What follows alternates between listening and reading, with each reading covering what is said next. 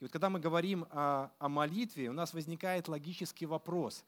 Ну что ты еще можешь, в принципе, сказать нам о молитве? Мы э, и так столько много слышали, наверное, мы столько переслушали, мы столько перечитали всего вместе. И вы знаете, с годами я понимаю, что я мог, не могу вообще ничего сказать о молитве. И вот сколько вот лет я обращаюсь к Богу, то если говорить, что я могу сказать, я не могу сказать ничего. А, почему? Потому что я, во-первых, не Бог, я не до конца понимаю это, всю суть молитвы но немножко, что Бог в течение лет и годов открывал для меня и вообще как Он действовал лично в моей жизни. Я могу сказать, что делает Бог лично в моей жизни посредством молитвы. И об этом я хочу говорить. И что на основании Писания действительно это действует. Потому что я верю в Писание, я верю в то, что Бог оставил свое слово, в том числе и о молитве, об очень важном столпе утверждения христианской веры. Это один из столпов это одно из оснований. Если мы говорим о триединстве Бога, помните, когда мы начинали наш катехезис, мы говорили на первую тему, это триединство Бога, мы говорили о суверенном Боге. И это основа основ. Это то, без чего невозможно. То есть если мы не знаем Христа, Отца и Духа Святого, если мы не живем в Нем, можно о другом больше не рассуждать. Мы говорили с вами о вере, мы говорили с вами о спасении. Это такие столпы, наши э, важные вещи, которые необходимы для христианина. Мы говорили с вами о Писании – и сейчас мы будем с вами говорить о молитве. С одной стороны, кто-то сказал, что это не молитва, это не богословие. Молитва это, это жизнь, это практика.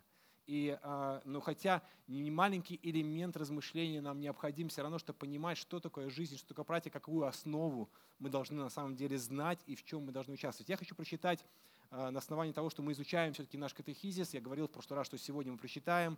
Это раздел номер 12, то, что написано о молитве у нас.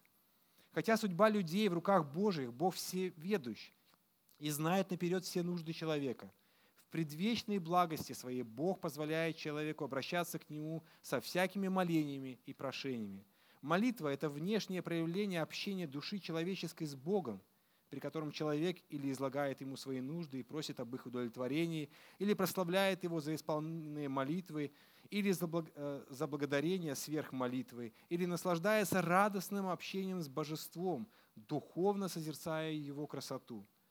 Так как нужды людей, душевные переживания бесконечно разнообразны, то и молитвы, как выражение этих нужд и переживаний, должны вполне соответствовать им. И потому установленных форм для молитвы не может быть. Истинная молитва должна выражаться такими словами, чтобы она соответствовала тем нуждам и тем чувствам, которые наполняют сердце человека. Должна исходить от сердца, должна быть одухотворена живой верой в благость Бога, готового исполнить ее. Молитва – это не заслуга со стороны человека, а милость, данная ему Богом очень коротко, ясно, в совокупности подчеркивает то, что на самом деле является с богословской точки зрения молитвы, хотя можно дальше и дальше раскрывать. Вы знаете, чтобы наши автомобили могли хорошо работать, им необходим что? Бензин. Но что необходимо еще для автомобиля? Ну, чтобы он функционировал, уже готовый автомобиль. Водитель это правильно. Но двигатель готовый уже. Масло, точно. Двигатель, он там уже, ну, его сделали, уже готовый, я имею в виду. Двигатель необходим. Вот. И руль необходим, чтобы куда-то направлять. Это все правильно. Но масло, бензин и масло, это вот ну, такие, скажем, составные части. Да, да, да, все. Ну, скажем так, мы говорим про сердце, про самое важное, то есть можно много еще чего добавить. Ну, Лена сказала в точку масло. А вы знаете, какими маслами вы, у вас есть? У тебя есть автомобиль, Лена, да, вот у Жени. У кого есть автомобиль? Поднимите руку. Да. А, вот. Хорошо, вот вы какую марку масла вы заливаете? Я имею в виду не марку, а э, по техническим данным заливаете масло. Какое? 0В20. Ты, Лена, знаешь, какое ты масло заливаешь? Молодец. Молодец. Какое записано? 5В30. Какое?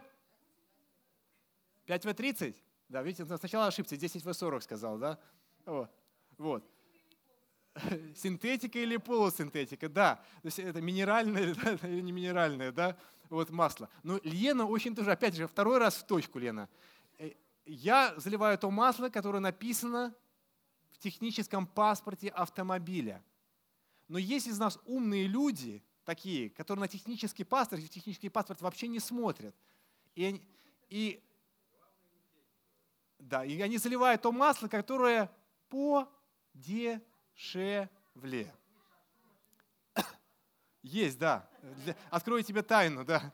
Есть. Такой, да. Ну, во всяком случае, моей машине открываю, мне там написано, какой 0 В30 мне нужно лить масло. Вот. И оно не дешевое, 0 В30, да, то есть есть 5, 10 В40 подешевле, но 0 В30 оно дорогое масло. И хочется искусить судьбу и залить подешевле масло. А какой километраж нужно пробежать, чтобы поменять масло? Как в инструкции. Молодец, Женя, ты уже пошел правильно. Но... Да. да, желательно зарубежные, да? Хорошо. Но приблизительно 10 тысяч, да? скажем так, средний такой показатель для всех. Есть у кого-то 15, есть у кого-то 20, есть у кого-то даже 7 тысяч, а есть даже 5, я посмотрел по инструкциям. 5 тысяч, раз 5 тысяч нужно менять масло. Но такой средний эквивалент практически у всех это 10 тысяч. И если машина прошла по километражу гораздо больше, да, тяжелые эксплуатационные условия еще меньше. Мы тоже в этом, друзья, мы очень находчивые. Мы подумаем, какая разница? Сколько проедем вместо 10? 20, а кто-то проезжает 40. Да, Саша, совершенно верно. А потом другой человек покупает эту машину и смотрит, что двигатель-то хана ему. Мой брат сейчас купил для своего сына машину, и они купили такие радостные, порадовались буквально пару месяцев. Почему? Потому что двигатель накрылся. Нужно делать капремонт двигателя. Почему? Потому что эксплуатация этой машины маслом была неправильная. Неправильная. Друзья мои, для машины нужно правильное масло – его нужно использовать правильно и на определенное количество километров. Но если мы говорим про такое понятие, как молитва, это своего рода не просто основание. Это знаете, что это такое? Это масло. Это масло. Масло Духа Святого. Я думал, какое сравнение провести, но это масло, которое смазывает самое важное, сердцевину, двигатель смазывает масло, чтобы колени там правильно ходили, поршни правильно работали, все правильно функционировало на долгие годы. Молитва нужна нам, чтобы мы могли функционировать долгие, долгие годы, до того момента, пока мы перейдем в вечность. Молитва – это смазка. Это важное средство для того, чтобы общаться с Богом. Я, когда думаю о молитве, я для себя сделал такое определение. Молитва – это не просто разговор с Богом.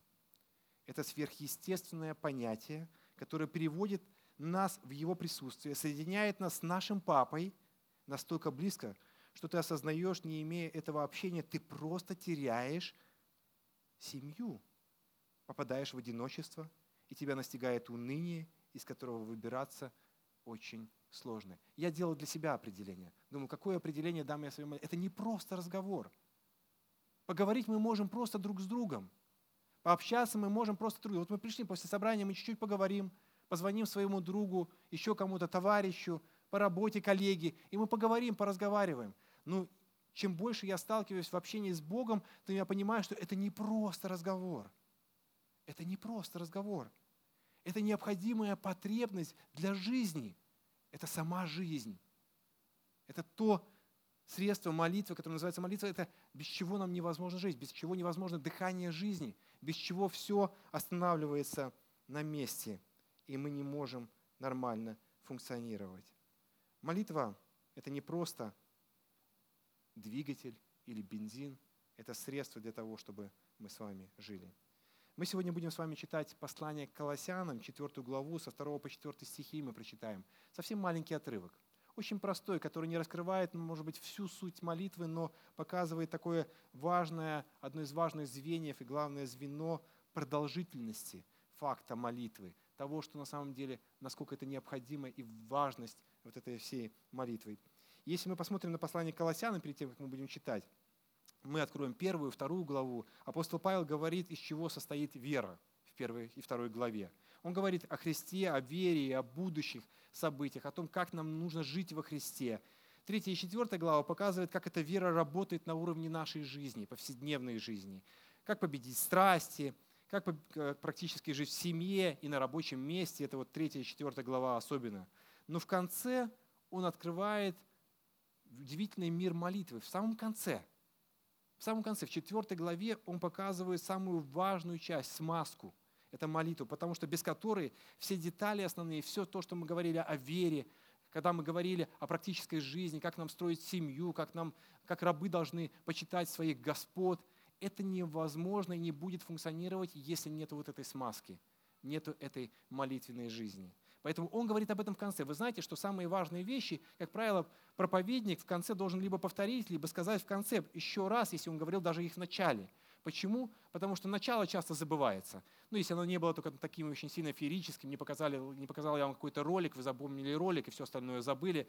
Но если вы запомнили ролик, а потом слышали, что было в конце, то значит вы сведете это воедино. Поэтому в конце он говорит о самом главном, о самом важном, без чего невозможно христианской жизни. Возможно, богословие мы можем забыть. Мы забудем о том, как нам доказать триединство Бога, вот о, о том самом важном, о котором мы говорили с вами в начале. Возможно, вы забудете вообще, как обрести спасение – то есть, потому что вы уже спасены, и вам это не необходимо. Вы не знаете, как это объяснить другим.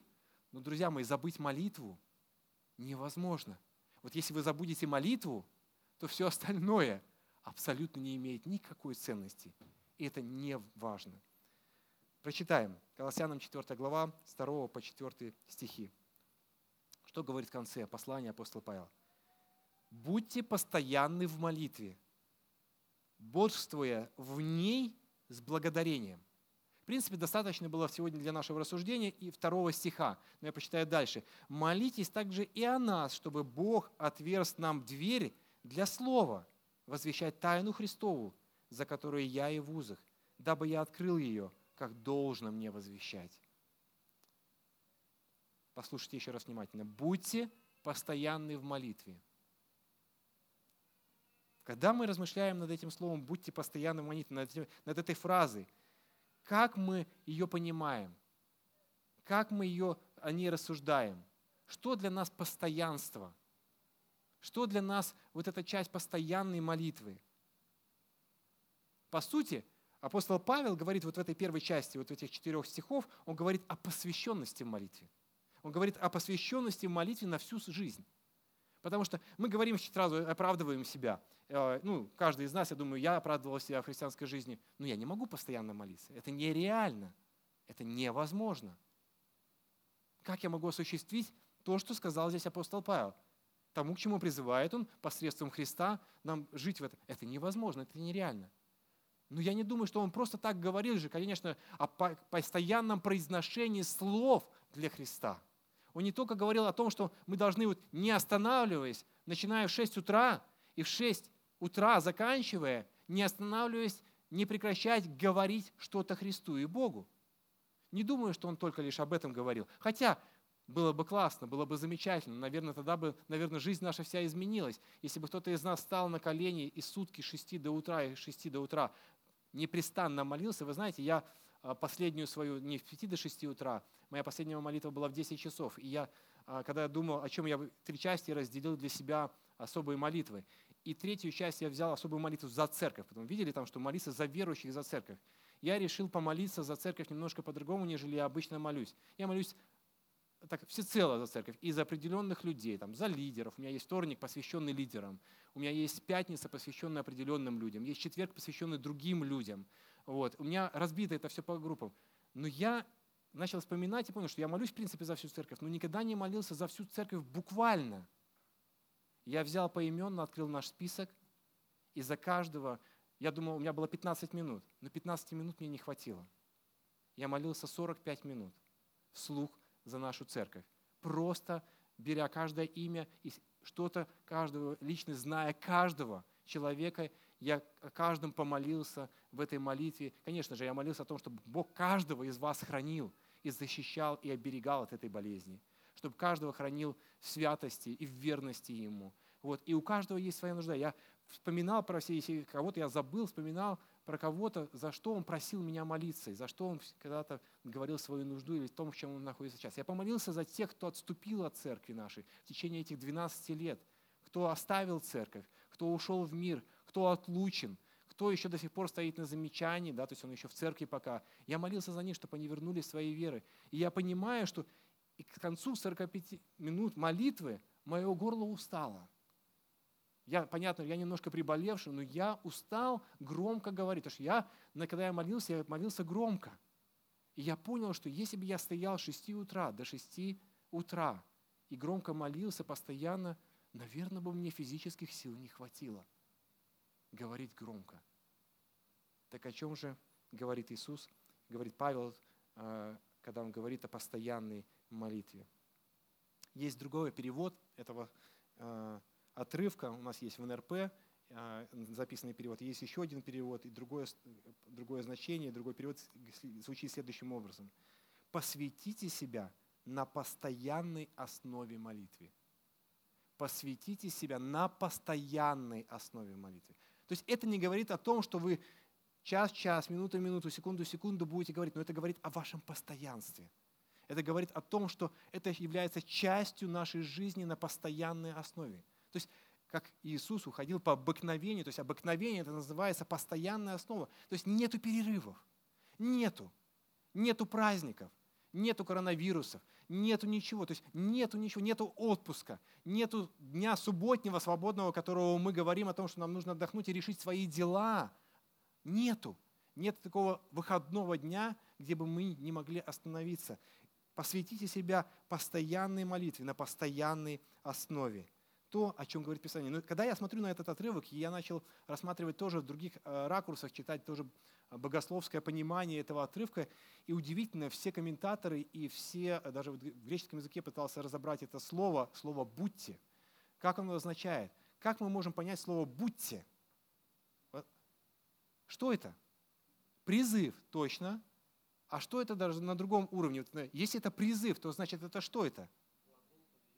Вот, спасибо, Илья. Это глагол повелительного направления, наклонения. Да. Когда Иисус, когда Иисус раскрывал нам понятие, что мы должны делать и не делать в заповедях своих, мы понимаем, заповеди – это заповеди. Он говорит, возлюби Бога всем сердцем и возлюби ближнего всем сердцем. Мы понимаем это заповедь. Когда мы говорим о десяти заповедях, мы понимаем, что это заповеди. Когда мы говорим не прелюбодействуй, мы все понимаем, что Нельзя изменять своей жене и вообще согрешать сексуальным грехом. Можно жить сексуально только со своим мужем и женой. Все, мы, это повелительное наклонение. Мы понимаем, не убей. О, для нас это вообще это, это табу, потому что ну, даже в государстве это правило, это, это не просто правило, это закон. За это раньше побивали камнями, то есть за смерть, смерть. Сейчас сажают в тюрьму, э, и даже может быть смертная казнь в нашей стране, да, и мы это понимаем, да, но когда мы говорим о молитве, это не входит почему-то в понятие повелительного наклонения. Почему? Ну, хочу молюсь, хочу, не молюсь. Это входит в понятие «хочу». Друзья мои, ну и мы как-то в жизни так привыкли тоже такое распределять. Очень интересно градацию греха. Если мы говорим об убийстве, это какая градация греха? То есть какую э, колоночку мы ее отнесем, такую сильного, не сильного, если мы, например, распределим? Строгого. А? Самый сильный, не убей, то есть не забери жизнь. То есть мы это внесем, это естественно как-то на каком-то уровне у нас, ну не прелюбодействие уже попроще, да, то есть как бы уже мир сегодня перевернулся, 21 век, как, ну как это, что ты нам рассказываешь? Но если брать, ну в принципе в эту колоночку подходит, ну еще как-то, ну как бы, ну чуть меньше, в конце там, в последнем списочке. Когда мы говорим «не укради», например, ну не обмани, да, ну не укради, вот не укради. То есть, ну не укради, ну мы понимаем, красть нельзя, это нехорошо, ненормально. За кражу что делают в государстве? Сажают в тюрьму. То есть мы, если говорится относительно государства, то мы понимаем, что нас посадят в тюрьму. Но в принципе, если незаметно, если очень хочется, то ну, неплохо немножко ну, подворовать. То есть как бы чуть-чуть, ничего не страшного. Мы немножко возьмем, ничего страшного. Никто не заметил, нормально. И это в графе градации у нас на последнем таком месте в колоночке нельзя. Да? А молитву куда мы отнесем? Она ни в какую колоночку не попадет. Друзья мои, ни в какую, ни в правую, ни в левую. Мы ее отнесем в колоночку, неважно. Но если все-таки мы распределяем градацию, предположим, сегодня давайте мы распределим все-таки, тогда это мы распределили. Вы знаете, куда нужно относить молитву? Самое важное, на самое первое место. Я понимаю, когда я начинаю думать, если молитва прекращается, если она уходит из нашей жизни – то такие заповеди, как «не убей», «не укради», «не прелюбодействуй», куда они попадают? Они выходят на первое место. Почему? Мы прекращаем молиться, мы прекращаем общаться с кем? Создателем, который создал эти заповеди. И мы говорим ему все равно, абсолютно все равно, что ты нам говоришь. Потому что молитва заканчивается. Нам легче убить, нам легче себя оправдать в краже, нам легче прелюбодействовать, нам, нам легче грешить. То есть молитва – это самый страшный, если мы не молимся. Можно сказать грех. Поэтому, когда говорит «будьте», это повелительно, это заповедь, друзья мои. Никто, может быть, никогда не говорил об этом, не знаю, но это, для меня это сейчас стало заповедью. Я никогда не думал это как о заповеди. Молитва – это заповедь. Это заповедь. Наравне с первой и второй. Я не говорю, что она первая вторая, потому что Бог назвал так, но это заповедь. Будьте. То есть это важно. Это настолько необходимо, что без этого невозможно. Будьте, посвятите себя, пребывайте постоянно. Это заповедь, если хотите. Если у нас есть уныние и нет радости, если мы э, нет вдохновения, да, то почему это происходит в нашей жизни? Мы никогда не задавали себе вопросы. Вы не анализировали свою жизнь никогда? Я анализировал свою жизнь. Когда я в унынии, молитвы у меня нету, меньше ее. Когда я, у меня нет вдохновения, молитвы меньше. Я, я начал анализировать. Я вот эти время очень часто, сентября месяце анализирую вообще свою молитвенную жизнь очень серьезно. И я понимаю, когда я в этом нахожусь, значит, там молитвы нету. Там нету, там пропуски, там сплошные пробелы. Я говорю о себе, я не знаю, как в вашей жизни.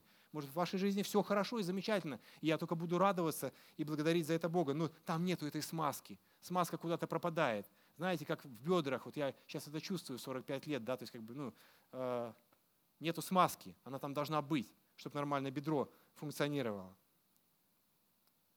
Чего я еще не знаю о молитве? Я очень много не знаю о молитве. Не знаю, знаете, почему много о молитве? И много я не могу сказать о молитве. Потому что у меня не было вот этой постоянной молитвенной жизни. Я еще не испытал столько, чтобы что-то хотя бы сказать о молитве. Я вам советую прочитать книгу Филиппа Янси о молитве. Молитва, так она и называется. Он немножко больше знаком с молитвой и больше изучал, и, наверное, больше молится и пребывает в этом. Гораздо больше у него есть интересных вещей, которые он может вам рассказать. Просто советую, рекомендую настоятельно – почитайте эту книгу. Многие вопросы откроются в вашей жизни в вопросе молитвы. Итак, основание молитвы. Мы сейчас говорим, что молитва, постоянство молитвы. Мы поговорим о, об основании молитвы. И, и мы будем рассуждать вот эти два воскресенья о семи основаниях нашей молитвы и будем говорить э, с вами о практической части в следующий раз больше, как молиться – да, то есть, как бы, если мы сейчас говорим, насколько это важно, насколько это необходимо, и в то же время некоторые практические вещи, то в следующий раз будет очень много практики о том, как я буду делиться своими вещами. Я, кстати, хочу призвать вас, это такое обращение к вам. Мы будем, за следующий раз у нас сегодня будет молитвенное, и в следующий раз у нас будет молитвенное. Я призываю вас делиться свидетельствами в следующий раз о том, как Бог действовал в вашей молитве на протяжении вот этого последнего времени, как действовал в этом посте или в постах, вот, и чтобы Бог вам говорит. И вы можете в следующий раз этим самым поделиться с нами. Это будет большим благословением и большим свидетельством. И поделиться практикой, как вы молитесь. Расскажите, что вы делаете для этого. Ну, это будет открытое у нас время, у нас будет много времени в следующий раз для того, чтобы поделиться этим. У нас не так много сейчас, вот я думаю, в следующее воскресенье тоже не так много будет. У нас удивительная возможность есть делиться своими свидетельствами, как вы молитесь как вы проводите это время. Не для того, чтобы похвастаться, а для того, чтобы научиться друг от друга. Потому что помните, что пришли ученики э, и спросили у Иисуса. Сказали им, научи нас молиться. Научи нас. Мы не знаем как. Научи нас. Мы хотим быть такими, как ты. Научи нас молиться. Первое основание для молитвы, которое я для себя вижу, когда я вот сейчас в последнее время изучаю, особенно вот много читаю сейчас про молитву, это для меня очевидно, а, это открылось мне в Евангелии от Иоанна, 14 глава, 6 по 15 стих. Молитва – это канал, посредством которого мы можем видеть Бога. Не просто с Ним разговаривать, мы можем видеть Бога, друзья мои. Это средство, канал, по которому мы видим Бога. Давайте прочитаем Евангелие от Иоанна, 14 глава, 6 по 15 стих.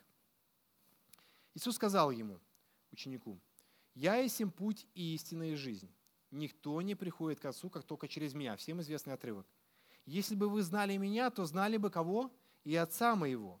И отныне знаете Его и видели Его».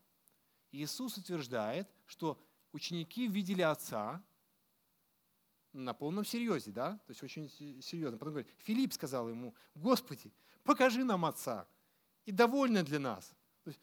Такой, ну, тоже такой, не знаю, в данном контексте, как, как Петр, да, то есть такой вот, ну, покажи нам. И все, довольно. Все, для нас все покажи. Потому что самая глубокая потребность у израильского народа вообще это было, это привилегия, это увидеть Отца.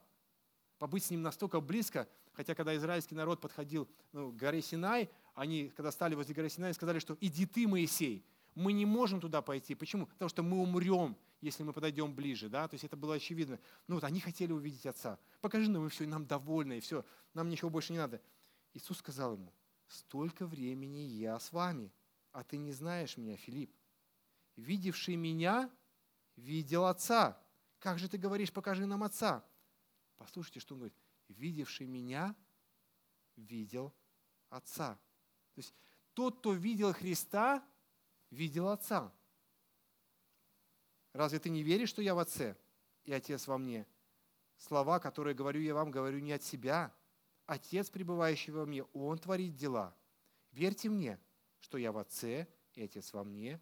А если не так, то верьте мне по самим делам. Истинно, истинно говорю вам, верующий в меня, дела, которые творю я, и Он сотворит, и больше сих сотворит, потому что я к Отцу моему иду.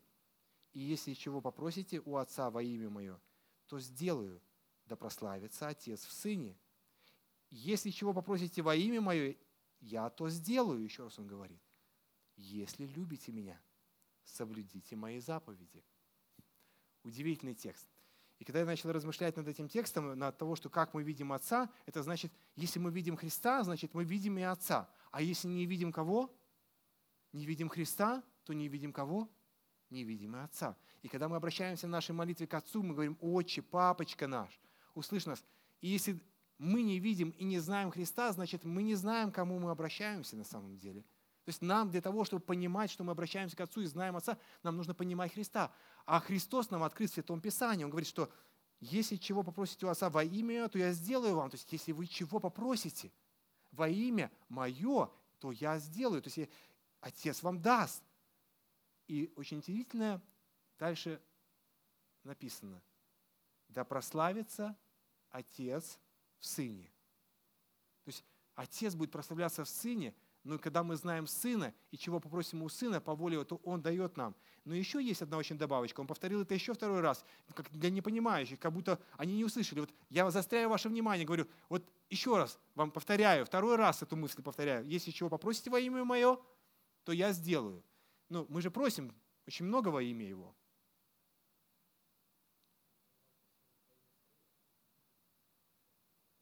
Мы очень много чего просим во имя Твое.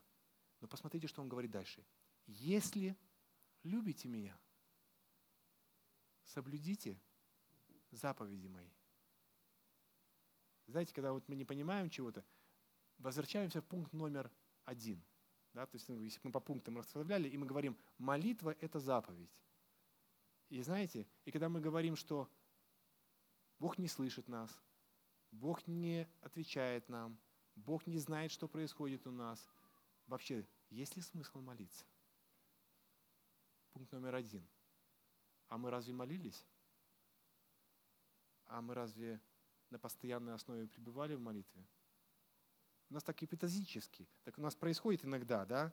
У нас это происходит. Я называю такие молитвы, знаете, какую? Первое мое название – это молитва 1, 2, 3.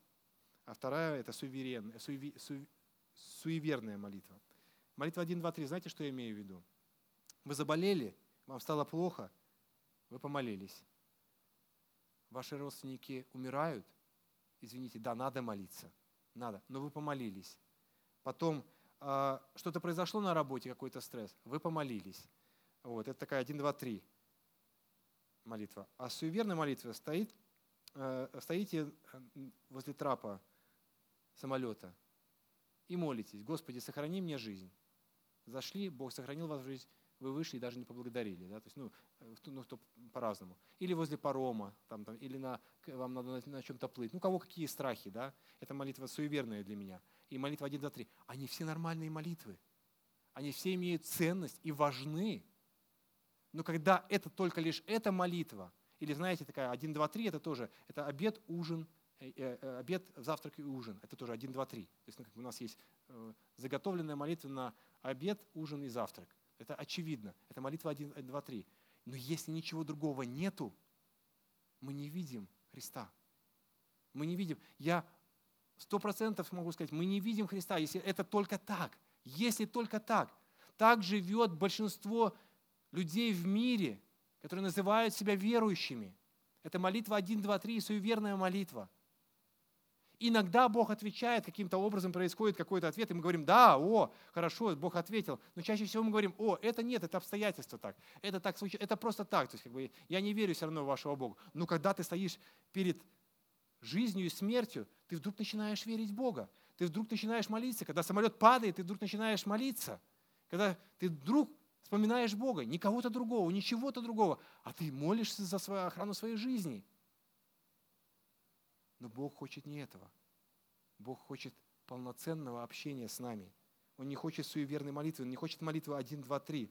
Настоящая молитва – это то, что было в истории с Петром. В Матфея 14 главе я прочитаю, напомню вам эту историю. «И тотчас понудил Иисус учеников своих войти в лодку и отправиться прежде его на другую сторону, пока он отпустил народ. И отпустил народ, он взошел на гору помолиться наедине, и вечером оставался там один. Вообще, если мы смотрим, наблюдаем на жизнь Иисуса Христа, мы смотрим, что происходило у него, такие события у него происходят практически всегда. Он отпускает народ, после служения он идет один и молится. Смотрите, а лодка была уже на середине моря, и ее било волнами, потому что ветер был противный, четвертую же стражу ночи пошел к ним Иисус, идя по морю.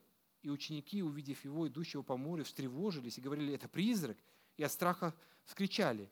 Но Иисус тотчас заговорил с ними и сказал, ободритесь, это я, не бойтесь. Петр сказал ему в ответ, Господи, если это ты, повели мне прийти к тебе по воде. Он же сказал, иди. И, выйдя из лодки, Петр пошел по воде, чтобы подойти к Иисусу. Смотрите, что дальше но, видя сильный ветер, испугался и, начав утопать, закричал, «Господи, спаси меня!» Иисус тотчас простел руку, поддержал его и говорит ему, «Маловерный, зачем ты усомнился?» И когда вошли они в лодку, ветер утих. Бывшие же в лодке подошли, поклонились ему и сказали, «Истинно ты Сын Божий». Петр идет по воде, чтобы подойти к Иисусу. Самый такой сильный у нас там рассуждение было в группе лидеров, там а, поделился Андрей Будько очень интересным рассуждением. Он такой говорит, если бы он этого не сделал, то, может быть, потом бы и не тонул, да, то есть такой вспыльчивый был. Очень интересное рассуждение а, Андрей выложил такое. Но он так и сделал, он такой, он вспыльчивый, он пошел, он поверил. Да, вот Христос, он передо мной, он же стоит, он идет, и пошел. На кого он смотрел? Очевидно для меня, если мы смотрим контекст, что здесь написано – но увидев сильно, то есть вначале что он видел? Кого он видел? Он видел Иисуса. Он видел Христа. Но как только он посмотрел, увидел, какой сильный ветер, что произошло с ним, он испугался. Как только мы видим сильный ветер, когда волны туда-сюда качаются, а жизнь такая, нас качает туда-сюда, сильный ветер будет постоянно. Сегодня сильный ветер – это вирус.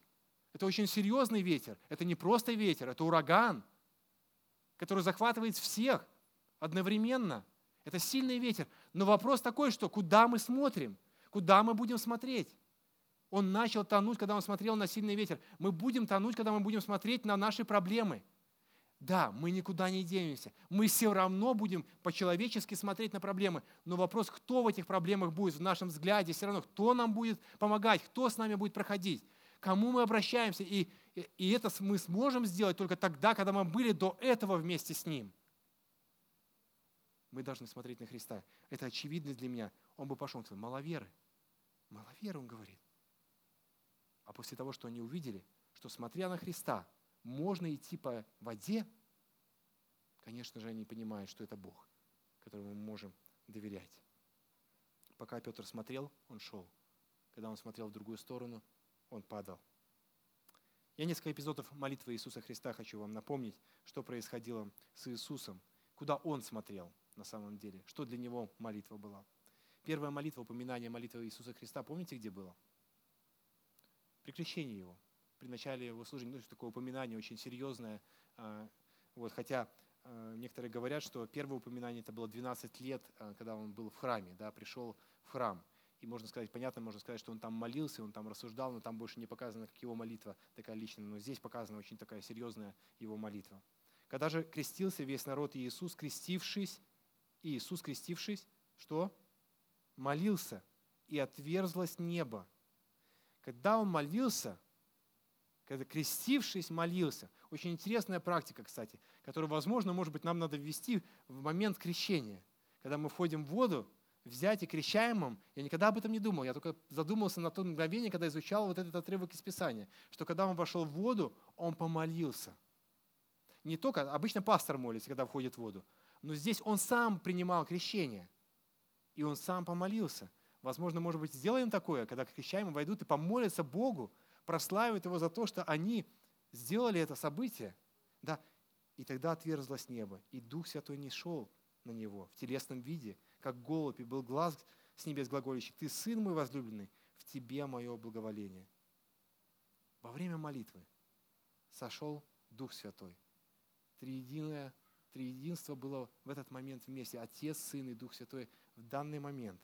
Отец говорит, когда он молился. Во время молитвы вы знаете, кто сходит на нас? Святая Троица. Она с нами.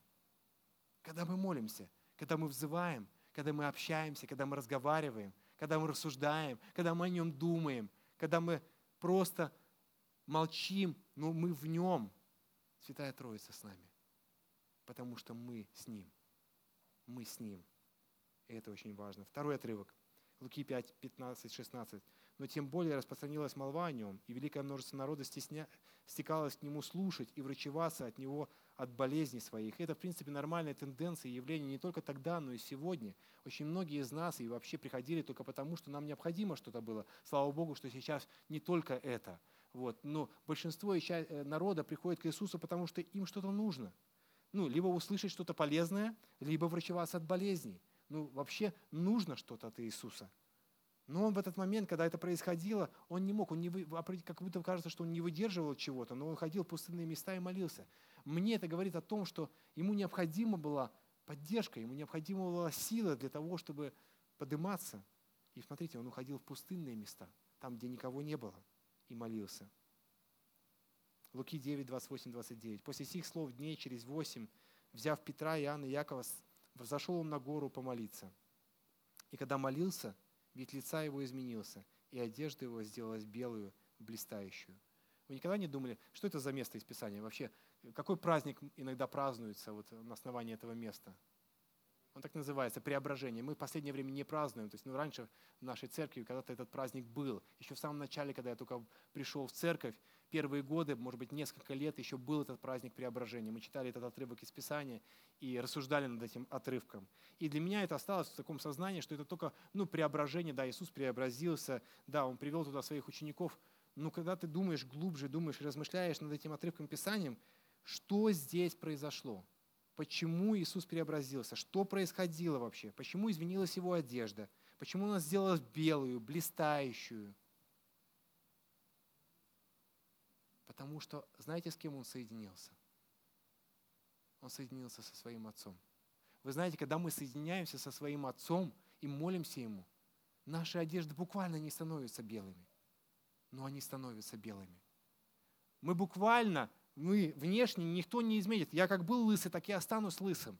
Да, вы увидите меня точно таким же, но что-то происходит, преображается внутри нас. Когда он молился, его одежды преображались. Буквально, потому что настолько близко он был с Богом, потому что он соединялся, это было благословением для него. Так неужели преображение не может быть в нашем жизни? Оно может происходить. А помните Гефсиманию? Луки 22, 39, 41. «И, выйдя, вошел по обыкновению на гору Илионскую». Послушайте внимательно, повторюйте это. «По обыкновению». Это нормальное явление. За ним последовали ученики его. Придя же на место, сказал им, что? Молитесь, чтобы не впасть в искушение. И сам отошел на вержение камня и, преклонив колени, молился. Молитесь. Для чего? Иисус пошел молиться, чтобы не впасть в искушение самому. Он находился в этот момент в борении, мы знаем, очень тяжело ему идти на крест. Что он говорил? Говорит, не хочу идти на крест. По сути, он говорил, не хочу идти на крест. По человеческому, по рассуждению, по плоти человеческой, потому что он был на 100% человек, да не хотел он идти на крест по-человечески, потому что знал, что будет больно, плоть будет раздираться. Все это очень сильно затрагивает.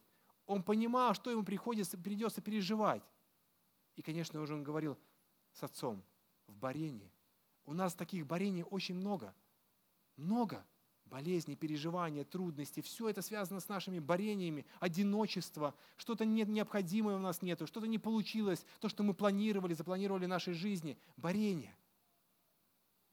Но для этого нам необходим этот контакт с Отцом, чтобы преодолеть, потому что потом, когда он вышел оттуда и вставал этой молитвой, он сказал, но впрочем, твоя воля будет, а не моя.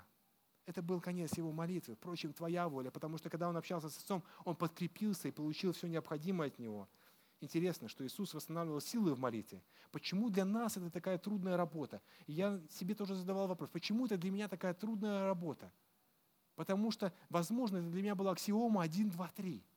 1, 2, 3. 1, 2, 3.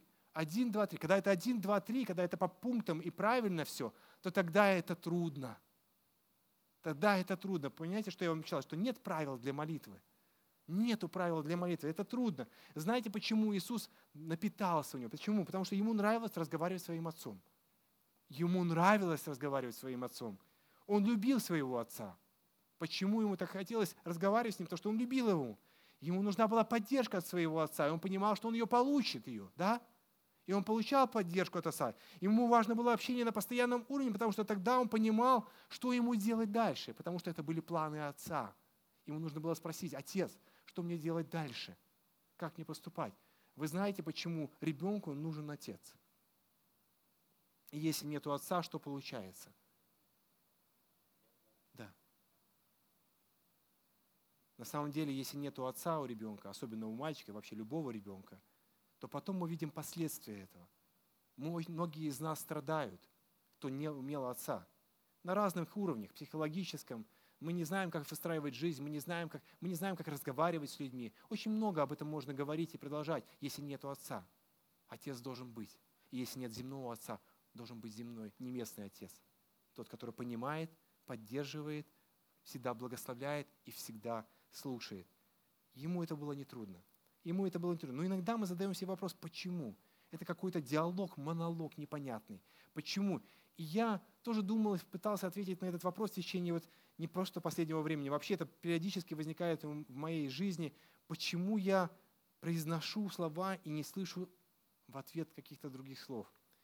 И как-то один раз мне пришло просто вот какое-то другое откровение, другое понимание. А, я хочу вам показать одно письмо. Нет, не, не, не, не в телефоне письмо, не в компьютере письмо. Письмо. Вы знаете, что такое письмо? Братья и сестры, покажи и руку, кто знает, что такое письмо. Замечательно. Это письмо. Да. Это письмо. Вот такие я письма. Это одно письмо на 9 страниц. Это я писал своей жене, когда был в Германии в 97 году, учился в семинарии. Вот, и у нас не было интернета, не было компьютера, не было мобильных телефонов. И не было возможности позвонить по телефону, потому что это очень дорогая международная связь. Она была. Студенты собирали мне монеты, чтобы я раз в неделю мог сделать звонок на несколько минут – они помогали мне, потому что понимали, насколько я скучаю и переживаю по своей семье. Яник был один маленький, только что родился, и я после трех месяцев его рождения уехал в Германию учиться в семинарию. Я пишу моей жене признание. Иренушка, любовь моя, пишу тебе это письмо и знаю, что оно дойдет до тебя, так как я его передам через наших братьев и сестер. Я не знаю, дошли ли до тебя другие письма – Поэтому я немного повторюсь, что я писал тебе раньше. Сейчас я еще на конференции, хотя знаю, что уже это э, не будет, скоро буду с тобой. Сегодня вторник, 25 марта, а конференция начинается 27 четверга. И я рассказывал все, мои, все мои переживания, как я учусь, как я учу немецкий язык, как я сдаю экзамены, как храпит мой сосед, и мне от этого плохо, я не могу заснуть, как, что происходит в, моей, моем сердце, как я не могу запомнить греческие слова э, через немецкий язык, Вот. Э, мне нужно учить немецкий язык, а еще нужно было учить греческий язык.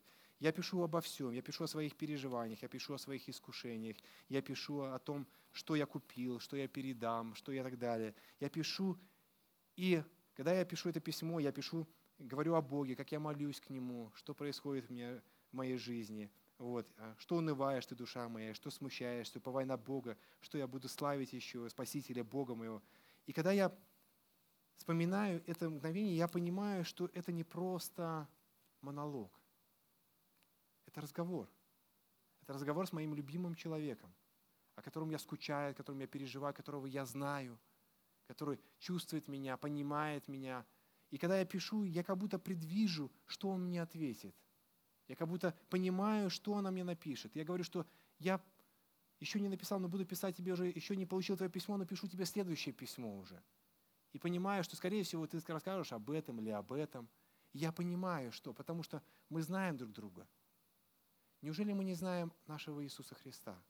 Неужели Он нам не открыт? Неужели мы не видим Его? Ведь мы видим Его на страницах Святого Писания, ведь Он нам пишет каждый день, открывает себя каждый день. И когда мы пишем Ему письмо, общаясь с Ним в молитве, мы понимаем, что Он слышит и знает, и понимаем, как Он нам ответит. И Он пишет нам следующее письмо, которое мы получим завтра, послезавтра, или уже в этот день, или уже прямо сейчас. Мы общаемся. Это не просто монолог, это монолог-диалог вместе с нашим любимым папой. И я подумал, как полезно писать. И сейчас я свои молитвы пишу. В следующий раз я об этом расскажу. Но это будет в следующий раз. Друзья мои, какое основание для молитвы? Первое, самое важное. На этом можно было, в принципе, закончить. Какое? Для чего нам молитва? Чтобы видеть нашего Отца, чтобы видеть нашего Бога, встречаться с Ним, видеть, видеть Его, не просто разговаривать. Второе основание, и оно тоже, я понимаю, очень важное, это осознание нашей зависимости от Бога. Но зачем молиться Богу, если Он знает наши нужды все-таки, и у Него все предписано? Филипп Янси пишет по этому поводу следующее, маленькую выдержку из этой книги. Поняв, как молился Иисус, я нашел ответ на очень важный вопрос. Есть ли вообще смысл молиться? Иногда в мою душу закрадываются сомнения. Может быть, молитва – это всего лишь благочестивая форма разговора с самим собой? В такие моменты я напоминаю себе, что Сын Божий, чьим словом сотворен мир, Сын Божий, держащий в тот этот мир в своей руке чувствовал непреодолимую потребность в молитве. И он молился, потому что молитва действительно много значит. Время, проведенное в молитве, было для него не менее важно, чем время, которое он посвящал непосредственному служению людям. Почему? Потому что Иисус осознавал свою зависимость от Отца. Потому что Он единое целое с Отцом. Невозможно не осознавать свою зависимость от Отца и служить отдельно. Не было бы исполнено плана Божьего, если бы Он был один, отдельно. Вы знаете, что сделал сатана? Вы знаете, кто такой сатана? Клеветник. Как переводится слово клеветник? Обманщик. Что он сделал? Как он обманул человечество? Он сделал нас независимыми от Отца. Он освободил нас от Отца, разделил нас с Отцом. Мы независимые сейчас. Мы сами умеем разговаривать и сами умеем. Он пришел об он говорит, слышит ли тебя Бог? Знает, что вообще, кто такой Бог вообще? Кто это такой? Он взял и обманул нас. Он независим. Сатана сегодня независимый. И человек сегодня в общем смысле независимый. Когда хочу, тогда молюсь. Хочу, молюсь, хочу, не молюсь. Вообще, кто ты такой? Бог для нас становится как Бог в коробочке спичечной, которого можно открыть, достать оттуда. Так, сегодня я хочу вот это, Бог, да. А, нет, нет, нет сегодня не хочу. Можно, можно зайти обратно туда, закрыть коробочку, положить себе карманчик, и когда надо, я его оттуда достану, как джин. Он вылетит оттуда и будет исполнять все наши желания, друзья мои. Но это не зависимость. А он хотел зависимости потому что сам Иисус был зависим. Молитва – это не ответ на наши запросы, это наш ответ на запрос Бога. Это Бог к нам обращается. Это не мы Ему ставим условия, это Он ставит нам условия. Это Он хочет, чтобы мы общались. Он. Поэтому это зависимость. Среди хамитских притч есть рассказ о ребе Давиде, Дине из Иерусалима. Мне очень понравилось это Притча тоже в этой книге записана, кстати. К нему обратился некий человек, переживавший кризис веры. Ни один ответ, который давал ему ребе Давид, его не устраивал. Поэтому учитель решил просто выслушать длинные неистовые речи сомневающегося. Так он и слушал несколько часов, пока наконец не задал вопрос. «Почему ты так гневаешься на Бога?» Вопрос этот ошеломил собеседника. Ведь он до сих пор даже не упоминал Бога. Он затих, посмотрел на Давида Дина, а затем проговорил. «Всю жизнь я боялся сказать Богу о своем гневе и направлял его на людей, но до сей минуты я сам этого не понимал. Тогда ребят Давид встал, велел собеседнику следовать за ним и привел его к стене плача. Но не туда, где обычно молятся люди, а к развалинам храма. И там Давид сказал, что теперь настало время поведать Богу о своем гневе. Сомневающийся человек целый час бил по стене плача кулаками и выкрикивал все, что было у него на сердце. Потом он безудержно заплакал. Со временем его рыдания превратились в всхлипывание, а затем в молитву. Так ребята Давид, Дин научил человека молиться. Это время есть всех у нас. Время сомнений, время переживаний. Говорите все Богу. Ну, гневайтесь, гневайтесь. Даже высказывайте свой гнев Богу. Я не согласен, я не могу, я не понимаю, почему ты так, а почему ты эдак. Говорите. Мы почему-то боимся этого говорить. Мы говорим это людям, мы высказываем это на людей, на наших друзей, родственников, родных. Но на самом деле мы злимся, что Бог это не сделал для нас или это не сделал. Пообщайтесь с Ним, поговорите. Ведь Бог хочет нашей зависимости. И на самом деле мы зависимы от Него. Да мы ничего не можем без Него. Что бы было с этим миром? мы видим, что чуть-чуть Бог отпустил, совсем чуть-чуть. И что происходит в этом мире? Коллапс. Коллапс. А если Он уберет полностью свою руку, что будет? Дыхание жизни, мы дышать не сможем, ничего. Он доверял все своему отцу. Он спрашивал про планы у своего отца. Он спрашивал, как ему пройти крест. Он был зависим от него. И для нас это очень важно. Есть одна история про Якова. Якова в Ветхом Завете, Бытие. Мы знаем про него очень интересную историю, историю, которая была с Исавом, с его братом, как он купил первородство, какой он пробивной был, какой он такой достаточно руководящий своей жизнью, как мама ему помогала в этом. Мы знаем такого Якова. Но был Яков и в другой ситуации, когда понял, что он наделал делов, ему нужно было брать руки в ноги или ноги в руки и лететь от Исава, потому что тот должен был его убить. И когда он понял, что ему грозит смерть, он быстрее убегал. И он оказался в одиночестве. Оказался перед такими событиями, что он понимал, что никого рядом нету. И он увидел сон. Помните сон? Лестницу.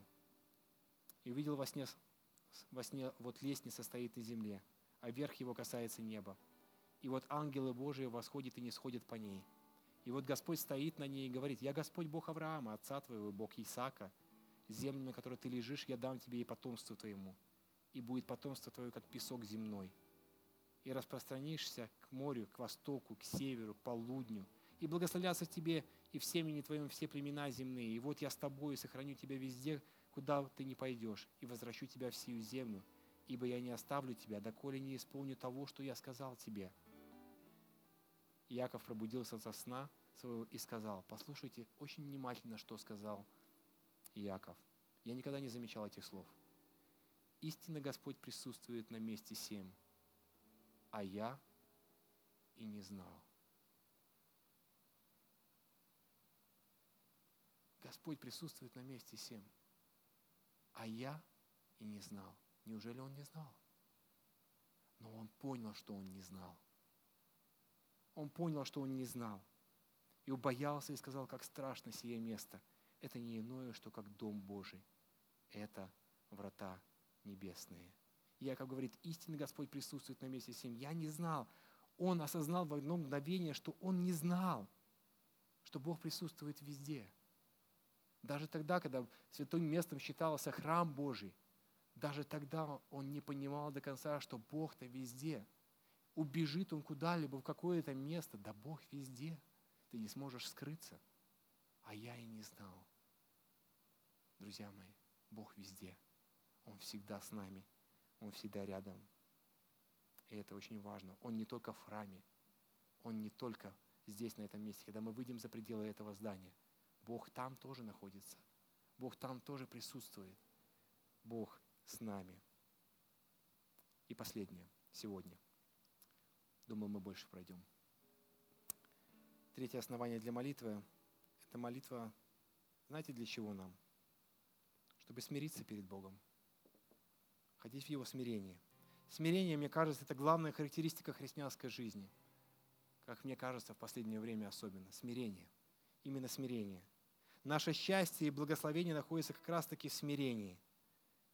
Наше «я» постоянно бунтует. А молитва – это возможность смириться, научиться молиться так, чтобы после молитвы мы признавали Бога независимо на ответы нашей молитвы, есть или их нет. Послушайте внимательно. Смириться – это значит продолжать молиться, независимо от того, есть ответы на молитвы или их нет, как нам кажется. Хотя я верю, что они всегда есть. Помните притчу Луки, 18 глава с 9 по 14 стих. Хорошо известная история фарисея и мытаря. Он говорил притчу, те, которые были очень сильно уверены в себе, что они слышат и знают Бога. Сказал некоторым, уверены были в себе, что они праведны и уничижали других. Следующая притча. Два человека вошли в храм помолиться. Один фарисей, другой мытарь. Фарисей, став молиться сам себе так, «Боже, благодарю Тебя, что я не таков, как прочие люди, грабители, обидчики, прелюбодеи или как этот мытарь. Пощусь два раза в неделю, даю десятую часть из всего, что приобретаю. Мытарь же, стоя вдали, не смел даже поднять глаз на небо. Но, ударяя себя в грудь, говорил, «Боже, будь милостив ко мне, грешнику. Сказываю вам, что сей пошел оправдан дом свой более, нежели тот, ибо всякий возвышающий сам себя унижен будет, а унижающий себя возвысится». Почему Бог хочет нашего смирения? Неужели Он такой гордый, такой властный, что ему необходимо наше смирение. Нет. Мне кажется, что он самый смиренный, самый простой. Достигнуть этого смирения практически невозможно. Он уничижил себя самого, приняв образ раба, сделавшись подобным человеком по виду, став как человек, смирил себя – быв послушным даже до смерти и смерти крестной. Смирил себя. Смирил себя. Мы знаем, что Бог превознес его, но это сделал его Отец, потому что он смирил себя. Ведь когда он стоял на кресте или висел на кресте, когда выпил перед крестом, когда стоял на коленях, это показывало его смирение перед Отцом. Его смирение. Ведь Бог хочет, чтобы мы тоже смирились. Когда мы становимся на колени, мы падаем перед Ним и нуждаемся в Нем, и нуждаемся в этом постоянном общении с Ним. Это смирение. Это смирение. Потому что мы знаем, что мы сами не сможем ничего сделать. Мы не сможем сами найти себе мужа и жену. Мы не сможем сами преодолеть одиночество. Мы не можем сами решить бизнес-вопросы. Да, на каком-то уровне это происходит и так далее, но мы не можем – нужно смириться перед Ним. Смириться. Потому что Бог любит смиренных. Он об этом сказал в своем слове. Бог гордым противится, а смиренным дает что? А смиренным дает благодать. Итак, братья и сестры, молитва. Дайте определение для себя, что для вас молитва. Но, как минимум, это канал, посредством которого мы можем видеть Бога. Молитва – это осознание нашей зависимости от Бога. И молитва – это смирение перед Богом. Я думаю, что же осталось еще? Как практически, чтобы это все работало и как-то действовало? Я думаю, что нам необходимо единство. Единство сегодня и помолиться об этом. Разбиться по маленьким группам сейчас и помолиться, осознавая то, что Он видит нас, и мы видим Его, что мы зависимы от Него – и мы смиряемся перед Ним полной смирение, что только Он знает, что необходимо дать нам и как нам ответить. И, конечно же, мы будем молиться за народ наш, за народ наш, за то, чтобы Бог хранил, защищал, оберегал, исцелил тех, кому нужно исцеление, утешил тех, у кого горе, кому нужна сейчас поддержка, и благословил нас, верующих, чтобы мы были верными, сильными в Нем и были примером того, что мы верим в Него, что Он живет в нас, и что мы общаемся с нашим Небесным Отцом. И этот пастор, о котором мы говорили, 75-летним, в нем был Отец. Отец. И он видел Бога и видит Бога. И сейчас Богом для славы Его.